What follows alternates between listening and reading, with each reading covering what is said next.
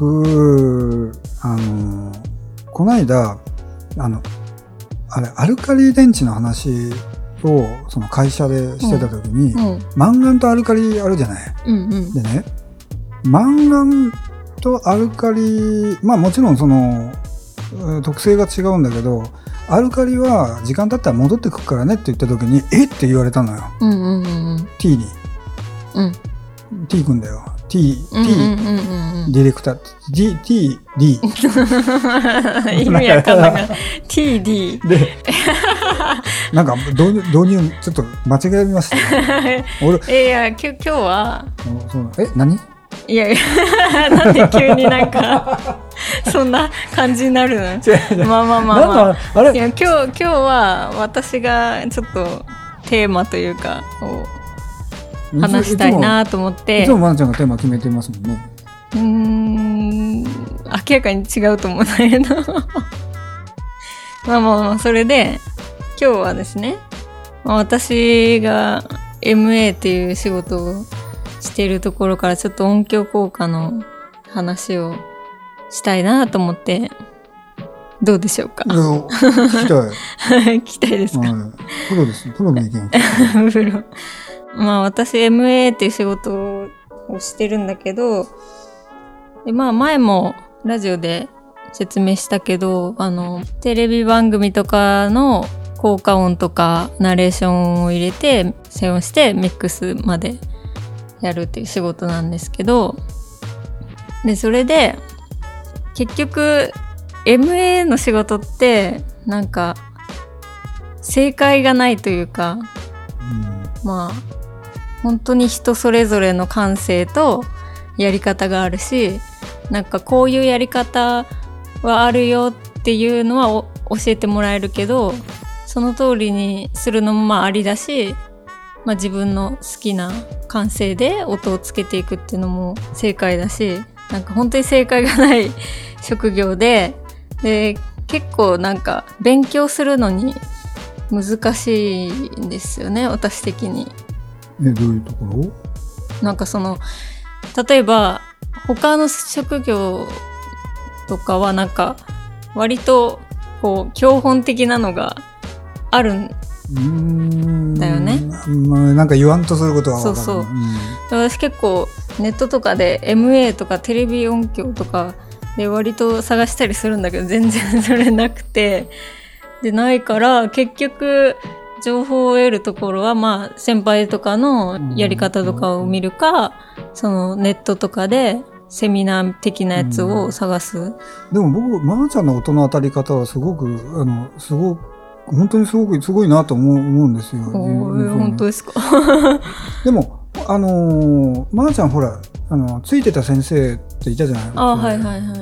あの人すごい人ですよね。うん、そうだね。あの先生にはすごい影響を受けねだなと思ってる。うん、まあもちろん学校で学んだことは全然無駄じゃないし、うん基礎知識としてはすごいうん良かったんだけど、こう実践でやっていく時にその学校ではリアルな仕事ってしないじゃん。そのまあね。まその会社のやってた仕事の映像に音をつけるってだけで、うんうんうん実際そのつけた音声がテレビに流れるわけじゃないし、うん。なんか全然責任感とか そういう面での、うん。なんかあれは違くてでまあそこで YouTube をこの間探してた時にうん。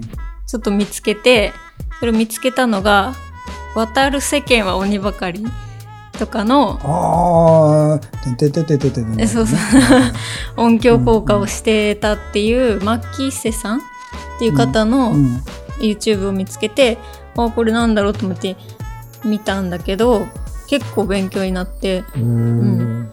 セミナーをそのまま YouTube で配信してるって感じうんうんのやつだったんだけど、うん。で実際こう音をつけていく作業とかを見れるうん。映像、見れるんだそそうそうそう。見たい。見たい。それみたい、でそれでずっと見てたんだけど、うん。まあ、まずサンプルのうん。動画があって、うん。これにまあ今から牧瀬さんが音をつけていきますっていう。その、え MA していく過程で、映像だけ、無音の状態でそう映像そうそうそうがあるっていうやつね。サンプルがあって、うんでつけていくっていうやつだったんだけど、うんでまあその映像っていうのが流れを言うと頭歩道橋の階段の上から人が降りてきて、うんでその次に道路をこう歩いていくシーン、うん。でその道路の脇にはうん。川が流れてて、うん。でその後にその人がなんか会社のオフィスかなんかの室内に入って、なんかパソコンを打ってるうん。シーンで、うん。でその次はまあトンネルうん。の中を歩いてて絵としてはこう向こうに歩いていく、ああなるほどね、うん。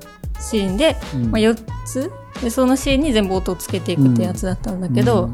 まあ、最初興味ありで 最初、えっと、まず階段歩道橋の階段から降りてくる。うん。でもちろん足音をうん入れるじゃないですか、まずそこで本当びっくりしたのがまあ私もその仕事とかでこう人が歩いてるとかいう映像にうん足音とかつけることはあったんだけど、うんつけ方がちょっと違くてうんその方のね。でちょっと違うとこっていうのは足音をまず足の動きにまあとりあえず合わせるじゃないですか。で合わせておくんだけどその足音の音量を全部は鳴らさないんですよ。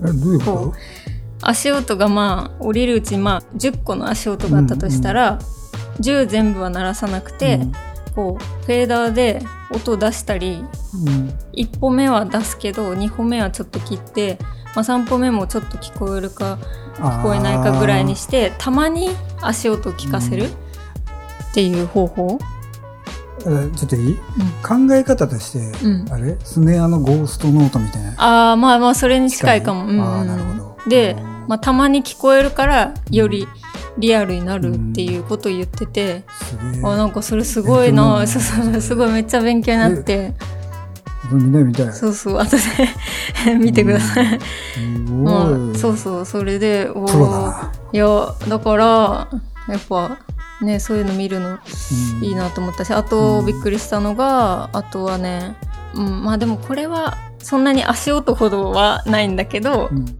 いろいろこのシーンに音を入れる時にまあこう自分のストックから選ぶじゃないですか。で選んででこれ使えるなと思ってい入れたけどそんなに合わない時ってあるじゃん。うんうんしょっちゅうそうそうそう。うんでそういう時に私もこう入れたらあこれ合わないと思ってもうこれなしみたいな感じにしてたんだけど、その人はあの iZotope あるじゃん。うん。のアイソレートでうん。無駄なノイズをそうそうそううん。切って鳥のう声ん。だけにしたりとか、うん。そんなことをやってて。うん。それはね僕もやるんだ。